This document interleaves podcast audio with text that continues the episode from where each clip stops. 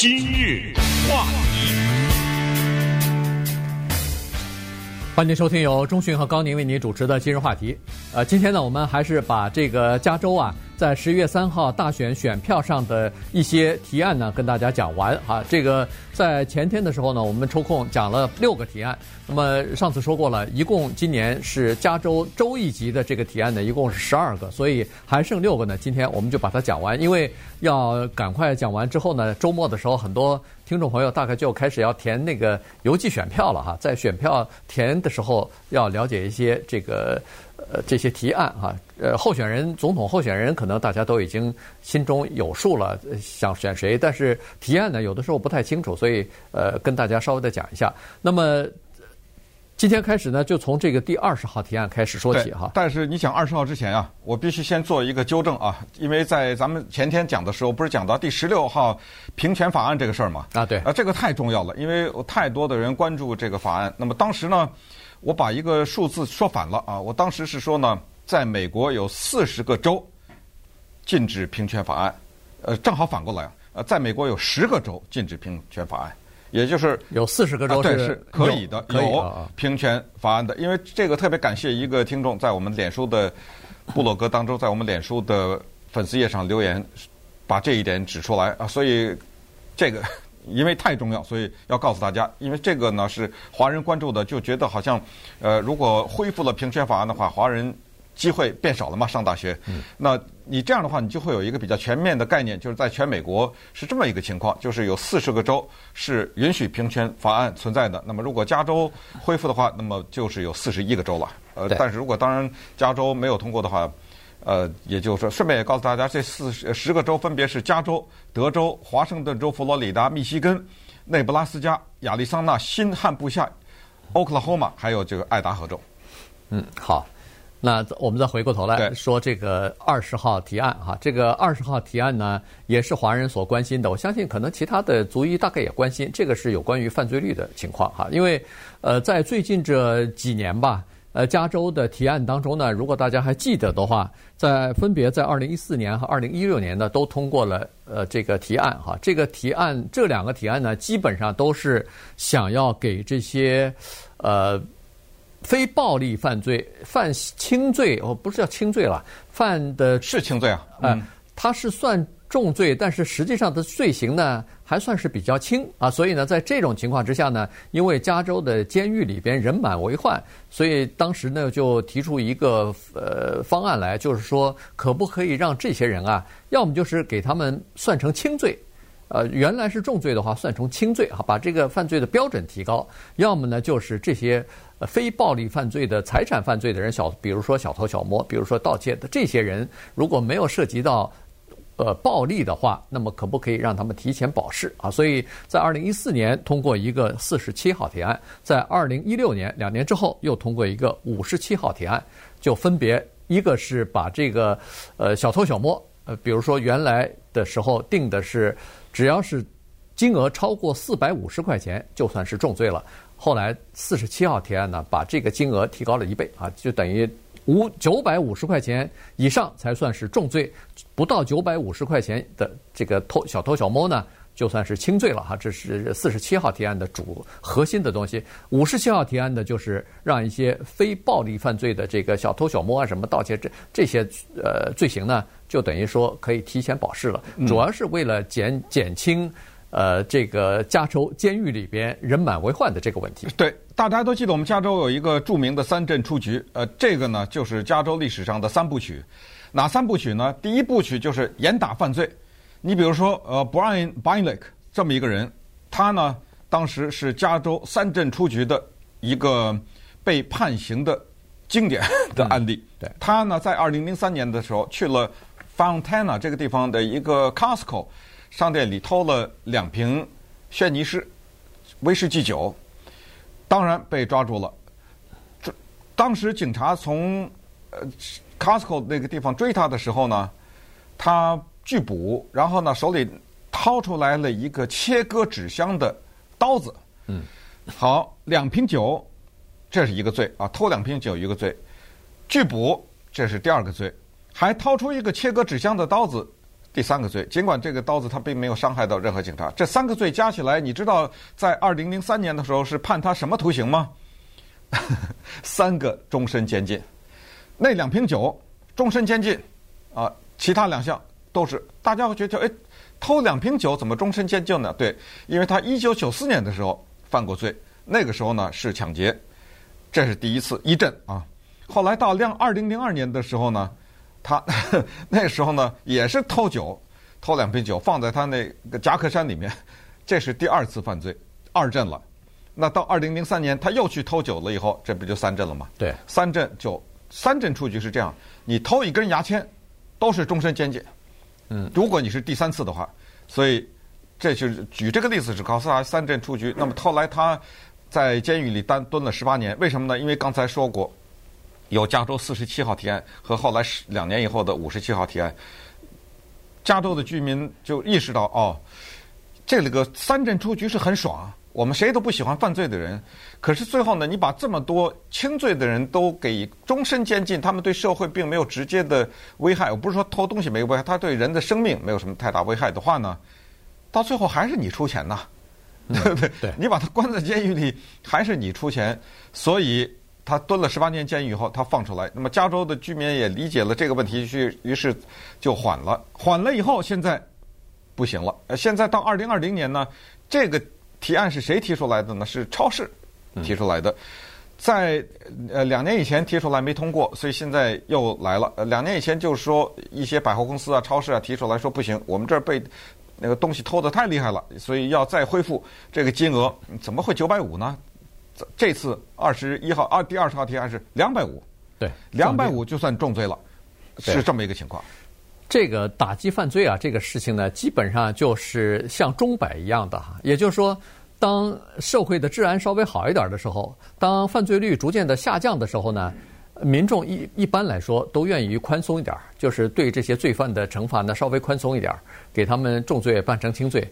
但是，当犯罪率上升的时候，当人们的生命和财产的这个受到威胁的时候，那老百姓当然就愿意叫做严打，要重，就是。什么罪我都要判你比较重一点哈，所以其实当初说的说的那个三镇出局，也就是加州百姓，呃，我我们居民觉得不行了，这个当时如果再不打的话，那犯罪线太嚣张了。是我们投票通过，哎，这是我们大家同投票通过的。为什么他偷两瓶威士忌呃酒就会被判三个终身监禁，八十一年不得保释，呃，叫要坐八十一年，那等于是终身就老老死在监狱里头吧？当时就是。因为对那个犯罪太痛恨了哈，所以好了，到了二零一四年、二零一六年四十七号和五十七号提案通过之后呢，其实这个辩论一直没有停止。原因就是，确实从这就是四十七号和五十七号提案过了以后呢，有一些犯罪是增加了，尤其是呃叫做财产犯罪增加了，呃这个犯罪率增加了。原因就是说。有一些犯罪分子啊，他就逮住这个空子了。哦，你不是说我九百五十块钱之下的不算重罪吗？那我就犯轻罪啊！而且我一一而再、再而三的犯，呃，就是变成了叫做惯偷啊、惯偷、惯盗窃的这种呃这个犯罪了。然后还有一些是有组织的犯罪，呃，组织起来。今天我咱们同时啊，在比如说某个商店。你在那个店，我在这个店，大家一块儿去什么动手啊之类的，所以这就出现了今今年的二十号提案。在二十号提案当中呢，就是要把那个四十七号提案和五十七号提案做出的某些规定啊进行修改了。嗯，呃，当然这个呢，除了就把九百五降到两百五以外，它还有一些新的规定，它就建立了两项新的罪名。就过去没有这个罪名，我现在建立了两项新的。建立了以后呢，这两项都是重罪，就叫做合伙犯罪。嗯，几个人两个人以上，只要是两个人以上，这个就构成了合伙犯罪，这个就是重罪。还有一个叫做，就是你刚才说的惯偷，就是系列的，比如你偷完了一次又偷一次被抓住，这个是一个新的罪名，叫做系列性的盗窃。这个听起来呢，这一切听起来都非常符合民意啊！到老百姓也都觉得对这些人应该严打。当然，再次产生什么监狱人满为患这问题，那到到时候再说啊，或者是怎么样。不过呢，也告诉大家为什么有人反对。啊，反对的声音是这样：首先，他们看到了说，这个事情呢是大量的把一些比如说少数族裔啊，啊，或者是非常穷困的人呢，就扔在监狱里头了。这是第一。那么第二呢，就是说，这个提案是超市和百货公司提出来的，两年以前根本连签名都收不到，收不到足够的签名，在二零一八年的时候根本没有办法放到选票上让投票。后来在二零一八年的时候，Costco 什么的都出了很多钱的。嗯。但是今年呢，Costco 退出来了。他说：“我们反对，我们反对这个提案。为什么反对呢？有人说你是把一个你的问题交给了民众，是什么意思？就是说，如果它只是局部的问题，就是一些超级市场啊或者百货商店的问题，那你为什么不多花点钱，雇一点保安，多装一点摄像头，这个问题就解决了？呃，而不是把呢 这个问题弄到整个的民众当中，增加监狱的负担，然后都所有的纳税人都跟着一起付钱呢？所以把这个正反的。”两面的意见都告诉大家，反正你自己决定。今日话题，欢迎继续收听由中讯和高宁为您主持的今日话题。今天跟大家讲的呢是十一月三号在选票当中的十二个呃加州的这个州一级的提案啊，各个城市还可能有自己的各方面的这个人选和提案，但是我们说的是州一级的，呃，大家每一个人的投票上。选票上都有这些提案啊。好了，那第二二十一号提案呢，是也是啊，华人比较关心的，这个就是叫做房租的控制，控制房租的这个提案了哈。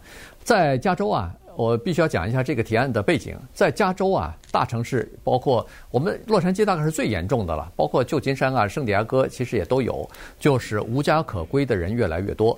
那么为什么会无家可归？当然有一些是因为他们的健康状况、精神病出呃出了问题哈。很多人都是有这样的疾病，他没有办法有一个正常的工作，所以呢就流落街头了。因为没有工作，你就没有办法租这个公寓去住嘛，所以就流落街头。但是也有一些人呢，是因为他们的收入啊、他们的工作时间呐等等呢，没有办法来支付比较高昂的这个房租啊。包括洛杉矶、旧金山的房租就更贵了哈，所以。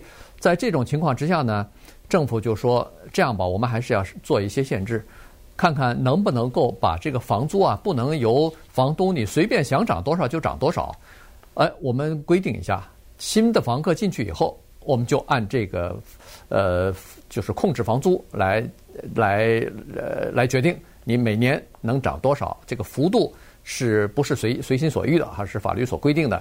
因为在这个之前，在今年年初还是去年的时候呢。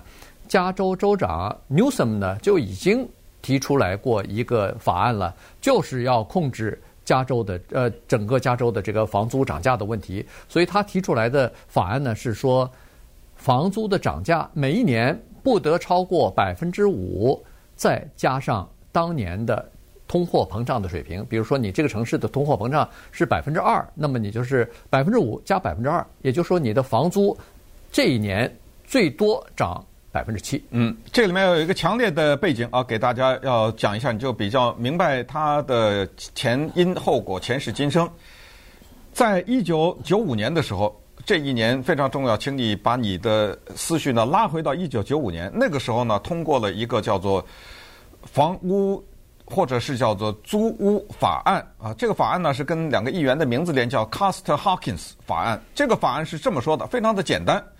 在一九九五年的时候，是说呢，我有一个十五年的保护期，也就是从一九九五年往前推十五年，在这十五年里面的公寓不受房租控制法的管辖，也就是说你可以随便的涨房租。也就是说，你把它推到一九九五年的话，就是一九七八年的那个时以前的房子呢可以涨。但是我一九七八年以后到一九七八年到一九九五这期间的公寓，呃，不受房租的控制，你爱收多少房租收多少。说白了啊，这你就明白这个意思。这是第一，第二，所有的所谓我们说的独立屋 （single family） 不受限制，这没有什么房租的管理的保护的这个问题。你要是独立屋的话，你爱收多少多少。如果你是 con condo 的话，不受不受房租保护法的限制。这是第二，第三。就是一旦一个房客从我的公寓里面，刚才说的所有的都是控制的公寓，对吧？如果一个他搬走的话，那对不起，接下来那个新人，我爱涨多少涨多少。这个是一九九五年的法律。然后呢，到了两年以前有我们的选票上出现了房租控制法，但是选民是压倒的多数了，通没有通过。嗯，两年以前把它给打回去了，所以现在他收了足够的签名，这次又回来了。两年以前那个叫第十号提案，叫做房租保护法被推翻，然后呢，现在第二十一，他根据一九九五年那个对比下有什么改变呢？十五年还留着，就是说公寓。可以，也就是十五年。那么现在往前减十五，它给算成了二零零六年，就是二零零六年以后建造的公寓不受房租保护法的限制，也就是你可以。随便的，不是随便了，反正你就按照市场情况，你就收房租吧。但是到了十五年以后，它是递减的，它是递减的，对。啊、你比如说到了明年，对不起了，那就是二零零七年以后。对。到了后年就二零，就是这样，不是说你二零零六年盖的房子一辈子，呃，它不是这个，呃，对，这个很重要。第一，这是公寓的问题；第二，这个比较关键，就是独立屋，对不起了，不豁免了。但是独立屋和 condo 不豁免了，但是它有一个条件。就是这个独立屋或者 condo 呢，它必须由公司拥有，那么它就受房租的限制，不能乱涨房屋。同时，如果它是个人拥有的话呢，它是你的第二个出租的，明白了吧？对，如果你有这个独立屋出租，你只有一个，那没关系。再说难听点啊，说白点，你爱收多少钱收多少钱。可是如果你有两个，你的那个第二个。就要受这个限制了，就不用。这是第，这是关于独立屋和 condo 的问题。第三个就是关于人家搬走了以后，你可不可以对新的房客随意的收钱呢？不行了。他呢给你一个比较大一点的幅度，就是说一个旧的房客，人家住了，比如说很多年了，这你也不好意思涨他的房，结果整个市场都已经提高了很多了，你还在收着很低的房租。哎呀，他终于搬走了，这个时候你可以往死里收了吗？不行，他只给你一个百分之十五。你只能 比你过去的那个房屋的涨价涨百分之十五，然后你还得受这个管理。对，所谓的这个百分之十五呢，它是原来呢是说一个旧的房客搬走以后，你的这个房子可以按 market price 去 rent out，、嗯、就是去去出租，哎、嗯，市场价去出租。但是现在呢，看来这个还不行，不行。哎，对，就是说你还得要低，呃，就实际上总体来讲呢，就是说，第一，我把那个 condo 和呃，single family 就是独立屋和 condo 的这个豁免给它减除呢，就是避免让有一些公寓啊，他们说哦，我这个公寓不是受影响吗？我干脆把公寓拆了，或者是改成 condo，那这样我就不受这个房租限制了。那这样一来，加州的这个缺房的情况就更加严重了。所以呢，他把这条呃这个。呃就是这个你的这个这个漏洞啊，他给你补上了。那么如果通过的话，它是一个什么情况呢？在旧金山，如果通过的话，立刻有四万五千个房子就等于不就要受到这个控制了。嗯。然后在洛杉矶就更多了，十四万一千，这一下子对缓解这种什么我搬被迫搬家呀、流浪啊什么这种可能有点帮助。不过呢，我还还得听一听相反的意见，就是什么人反对这个呢？一些经济学家他们是反对的，呃，他们认为说，如果你过于强调房租控制的话，你会逼着市场向另外一个方向移动。就是很多人觉得，哦，这个东西没什么钱赚，我不玩了，对，啊，我就我也不盖了，不盖了，呃，这样的话，这样的房子就少了，房子少了，不还是有无家可归的问题吗？对，呃，所以关键就是说摸到这个中间点，知道吧？它就是不上不下的正好，既能缓解无家可归的问题，又不逼着这些投资人。去离开这个市场，对他那个十五年的保护期，其实就是保护投资人呐。嗯，你盖了这个新的屋啊，不管是独立屋还是呃出租屋，或者说是这个公寓，不十五年吗？我让你十五年，你要是出租的话，你你可以随心所欲的要钱啊，要价。当然这里头有市场的机制在在控制。你随心所欲，人家不租，人家不租啊，对啊，你 还是有个市场价格调节嘛。对，但是呢，至少让保证。让你的这个投资有有一定的回报率，过了这十五年，您钱已经赚的差不多了，那就开始咱们就受点限制吧。他大概是这个意思。我看了一下那个呃现在的民调呢是这个，对二十一号提案呢是百分之三十七的支持，百分之三十七的反对，哦有百分之二十六还没有拿定主意怎么投法。所以这个到底能不能通过，现在还不知道。嗯，这个有点危险啊。那接下来呢，给大家讲讲第二十二号提案，这个也蛮有意思的，就是关于所谓灵活经济的问题。这个呃特别的有趣。今日话题，欢迎继续收听由中讯和高宁为你主持的今日话题。这段时间跟大家讲的呢是十一月三号选票当中啊，加州选民都会碰到的十二个加州的全州范围的这个提案。好，接下来我们就讲一下二十二号提案。这个二十二号提案非常简单，就是对零工经济的这些雇佣人员，他到底算是呃全职员工，还是应该算是独立的承包商？这件事情有一个明确的规定啊，就是把这些人列为独立承包商。这个最有代表意义的大概就是 Uber 和 Lyft 像这样的这种网约车的，呃，当然这两个主要是送人的哈，但是他们旗下和其他的公司还有送货的，呃，送外卖的，呃，各种各样的这些公司的情况都是一样，都叫做零工经济哈，灵活经济，呃，灵活经济或者是打零工那个零工经济哈，所以呃。因为在这个之前呢，加州通过一个 AB 五的一个就是议会通过的，参众两院通过的这样的一个呃法案，是要求这些网约车的员工都要变成叫做全职员工待遇，而不是呃这个叫做独立的承包商。那这样一来的话，像。呃，Uber 什么的都说，如果你这样要求的话，那我只好退出加州市场了。所以当时呢，有这么一个环节，因为呃，Uber 是说我们的这个经营理念就是让大家零，就是你有一份其他的工作，甚至是一个全职的工作，只不过是在上下班或者在休息日的时候，你愿意多赚一点呃零花钱，呃补贴家用，所以你到我们公司来开车来。如果你把我们我们把你当成一个全职的员工的话，那对我们的公司来说，这个压力太大，好，所以呢，他的就违背了我们当初就是成立这个公司的经营的原则了。所以呢，其实就是 Uber 啊、Lyft 啊，像这些网约车和网上服务公司啊，他们赞助的这个提案，就要求把他们旗下的一些员工变成明确规定，变成是叫做独立承包商。嗯，这个。挺有意义啊，可以说非常的重大，因为它是我们整个的人类社会面对经济发生变化，就是从旧旧经济向新经济转型的时候，一些司法是不是能跟得上的问题。这个提案呢，第二十二号提案呢，主要是 Uber、Lyft 和 DoorDash 他们出钱的，他们出了多少钱呢？一亿八千五百万，这个是美国历史上有史以来。所有的州都算，为一个提案花的钱，它是最多的。以后能不能超过就不知道。以前刚才我们说的什么控制房租啊，那人也就花个四千七百多万。有一些机构啊，为了把这个东西，因为你花钱，你收要收集签名啊等等。我告诉你，他先花在什么地方？我每天的 email 都收到，嗯啊，yes on 二十二，对不对？他这都是花钱来的，都他不知道从哪儿买了我的。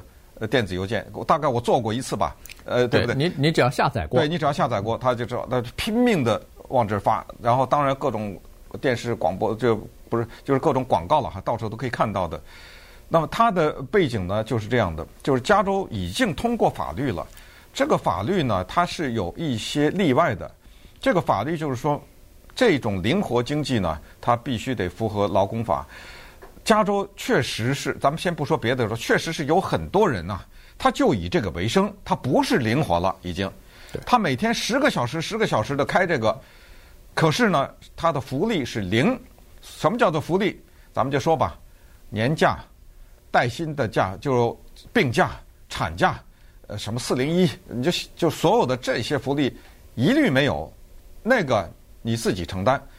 所以呢。这个问题也得这么看，就是确实是有一些这些人呢，他们几年下来就从早到晚的没日没夜的开这个车，但是他没有任何福利，也就是一旦他生病，一旦或者有有点事情啊什么，反正都是你自己兜着，是这个情况。嗯。但是，但是你反过来还得说另一面，有更多的人他不是这个情况，所以这个法律涉及到的牵涉到一百万人啊，嗯，在做这个事情。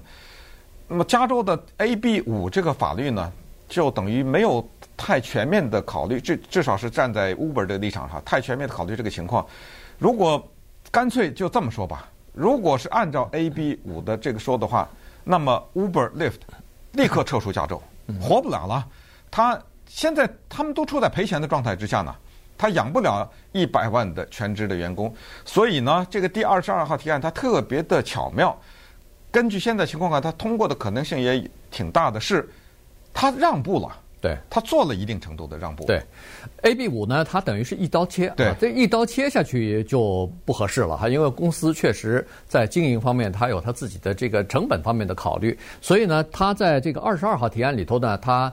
呃，Uber 啊，Lyft 啊，他们就列出一些对以前可能呃，如果把它完全变成独立的呃叫做承包商的话，我们可能疏忽了一些东西。所以它在这里头呢，它有一些规定，比如说，尽管是呃叫做独立承包商，但是呢，我付给他叫做最低的，就比加州最低薪资还要高一些的，叫做小时费啊，这是要付的。你开多长时间，我就给你多长时间的这个小时费。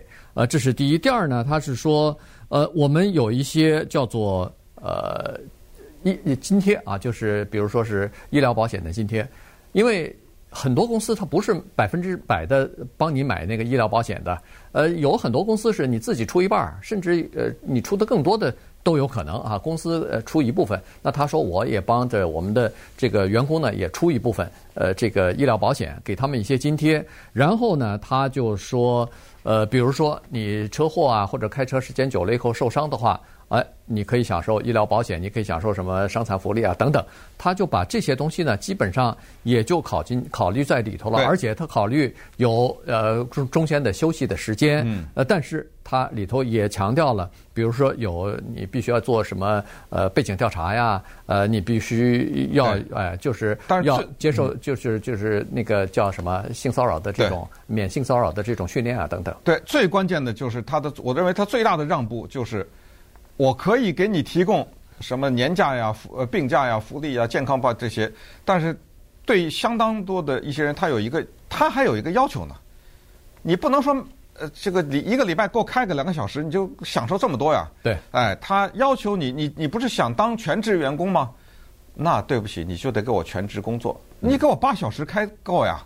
呃，他有这么一个条件，但我觉得这个是非常合理吧？合理啊，对，你要享受全职的待遇，你就全职的工作呀。所以他把这一条呢加在这个二十二号提案里。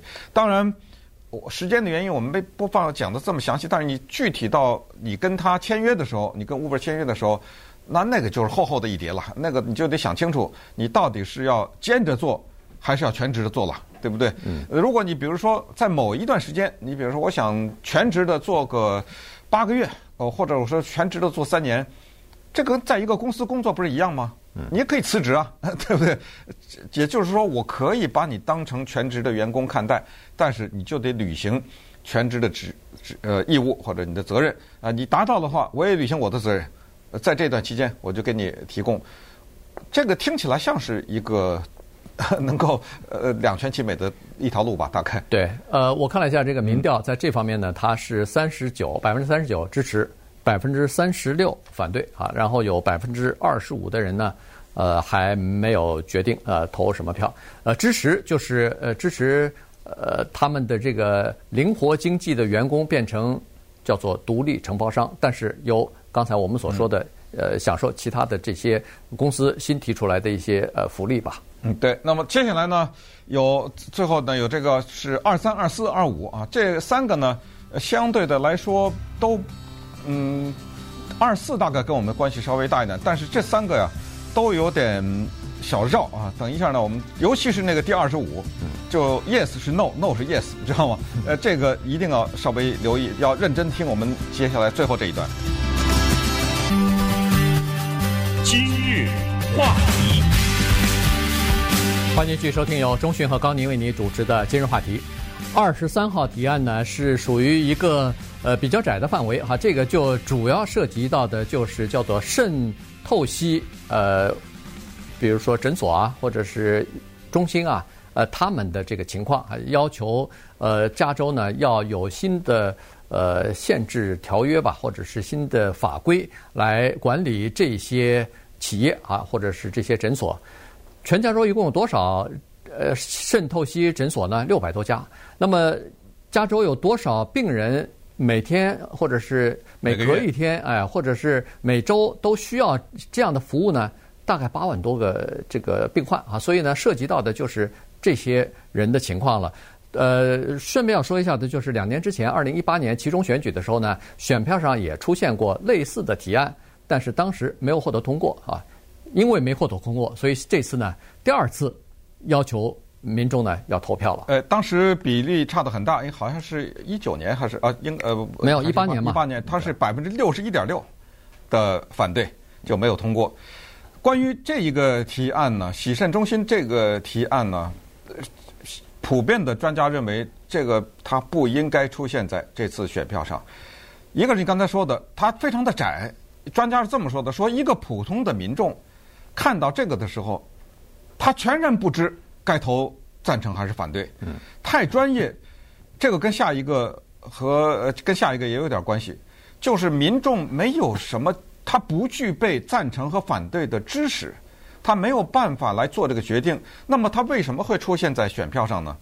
他是一个强有力的机构占另外一个强有力的机构，两个人在大打出手的时候呢，那就在选票上拼了。这是谁提出来的呢？这个是护士工会提出来的。那你就可以知道，他是站在护士的角度提出来的。他是说，在这个提案中要求这些洗肾中心或者叫透析中心。我要求必须得有一个全职的，有这么个医生在这儿。那反过来你就想，就是说现在他没有。假如在透析的过程当中，突然病患出现了什么紧急情况，那打九一往医院送吧，对不对？他现在说不是，我这儿得有一个医生，呃，处理一些意想不到的情况。那我们可以想象，在这样的中心里面都是病人嘛，对不对？肯定是各种各样的复杂的情况，没有医生不行。好，我得有一个医生，这是第一。第二。有一些人拿的是私人的保险，那当然就会比较好一点。有的呢，拿的是那种政府补助的 Medicaid 呀，对不对？Medicare 那种可能就差一点。那显然现在有这种情况，就是可能他们受到的待遇不太一样。所以这第二十四法案呢，二十三二十三的法案呢，呃，不是法案啊，这二十三提案他就说了，要一视同仁。再说的白一点，就是有钱人、穷人在这儿，对不对？都得受到同样的待遇。行，这是他提出来。是什么叫一个机强有力的机构占另一个强有力的机构呢？这个透析中心的背后是非常有钱的机构。那么他们就说：“行啊，你要给我提这个，那医生的费用是你付啊，对不对？”那对不起了，我有两个做法：一个是关闭一些，那你这些病人你找，那你找别人去吧。你我看你找谁？更少，更少了。第二，我涨价。嗯，很简单啊。呃，我涨价。你知道一个需要洗肾的人，一个礼拜基本上要去三次，然后每一次这是一个非常痛苦的过程，每一次四个小时，你想想，对，所以呃，护士协会是支持，健保组织是反对，所以基本上大概就是就是这么一个情况。当然诊所也是反对的了，就是这个洗肾中心也是反对的，因为现在洗肾中心本来就很忙，每天工作时间超过十个小时，然后一周工作六天，如果在每一个时段都必须配备一个医生的话。因为医生他工作时间是有限的嘛，所以对你每个时段包括六天都要配备医生的话，那这个是费用就增加，费用增加，呃，你可以想象出来，就是你的保险费就增加了，这是肯定的，因为人家收费多了嘛，所以你保险费啊就要增加啊，所以这个是第二十三号提案。这个跟刚才超市那个呢，就是反对的有点一样，就是说这个问题不是选民的问题，是你那个医疗集团内部。协调可以解决的问题，对不对？你何何必把它扔在这个选票上？因为我们根本不知道嘛，我们根本没有什么资格来选这个，所以把这个背景告诉大家。对，显然他们是没办法自己协调。对，呃，所以就只好让选民啊，我你说服不了我，我也说不了你，那咱们让让第三方来决定吧。它是这个情况哈。好，第四十呃第二十四号提案呢是叫做新的消费者保护法案。什么叫消费者保护法案呢？主要是说的是网上的一些个人信息透露的问题啊。这个在今年一月份的时候，悄悄的其实已经有一个。加州的消费者保护法案已经开始生效了。这个法案给消费者，加州的消费者更大的权利，就是当你发现有一个，呃，不管是银行，不管是超市、商店，呃，一个什么电脑组织，一个什么软体的公司什么的，有了你的个人的资讯，如果他收集你个人资讯，或者是出售你个人资讯的时候，必须要通知你，得到你的同意。那么实际上有很多情况你已经同意了，只不过你不知道，就是你下载的任何的东西，它那个要求你下载的时候就已经让你签字了，就你你你打了一个勾，就是我同意，实际上把所有的东西都已经同意了，它是这个东西哈，就是说。你可以要求这个对方说不行，你要把我的个人资讯删除，对方就必须要把你删除，同时还不得额外的收你的费用。他呃现在的这个法律是这个情况，就是新的呃消费者保护法已经有了这个这些规定了，但是这个第二十四号提案呢，就更进一步把你的权利啊更加大了。是，但这个呢就跟刚才洗肾透析中心的情况是一样的。多数的专家认为，啊，这个提案呢，老百姓根本不具备这方面的知识来决定。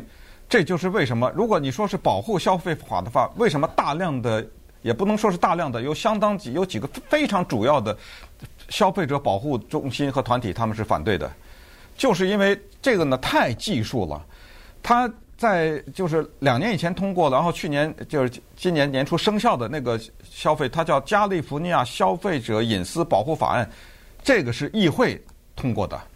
这些议会的这些议员呢，他们是收集了来自于各方面的专业人士啊提供的这个知识，他们获得的。现在这个提案呢，叫做《加州呃 Privacy Rights》。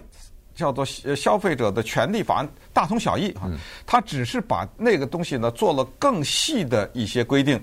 可是正是因为这些细的东西，老百姓不懂，非常的不懂。所以没有什么资格，在这个问题怎么投也是非常的难说。但是我可以告诉大家，杨安泽是同意的，杨 Andrew Yang 是同意的，呃，但是非常的复杂。说实话，我也看不懂。很多大学教授说他们也都看不懂。呃，这个没有这个交给选民来选择，这是不对的。那好，那接下来第二十五呢，就是 Yes No No 是 Yes。二十五很简单，他就是问现金保释是一个法律，在二零一八年加州废除了现金保释。这个提案只是说你是同意那个废除还是反对那个废除，它不是说你同意现金保释还是不同意现金保释。所以如果你同意的话，就是你同意那个法律，那同意就是 no，就是取消。如果你反对这个的话，就是保留。对，明白了吧？对。那么为什么加州会取消这个现金保释法呢？原因就是很简单，就是要一视同仁。对，因为在这个之前呢。有钱人他可以保释，不用坐牢，呃，就在叫做呃监外等讯啊，等等候审讯。但是穷人没拿不出钱的人呢，那你只好在监内了，就是关在监狱里头等候审讯啊。所以在那个情况，在那种情况之下呢，就造成了贫富的在这方面又有一些不同的待遇了。所以当时呢，就说我们干脆不要这个现金的呃保释。由法官来决定，只要这个人对社会、对社区没有危害的话，没有威胁的话，那他呃法官可以决定这个人可以保释，在家里头候审，或者是在监狱里边候审，啊，就是这个问题。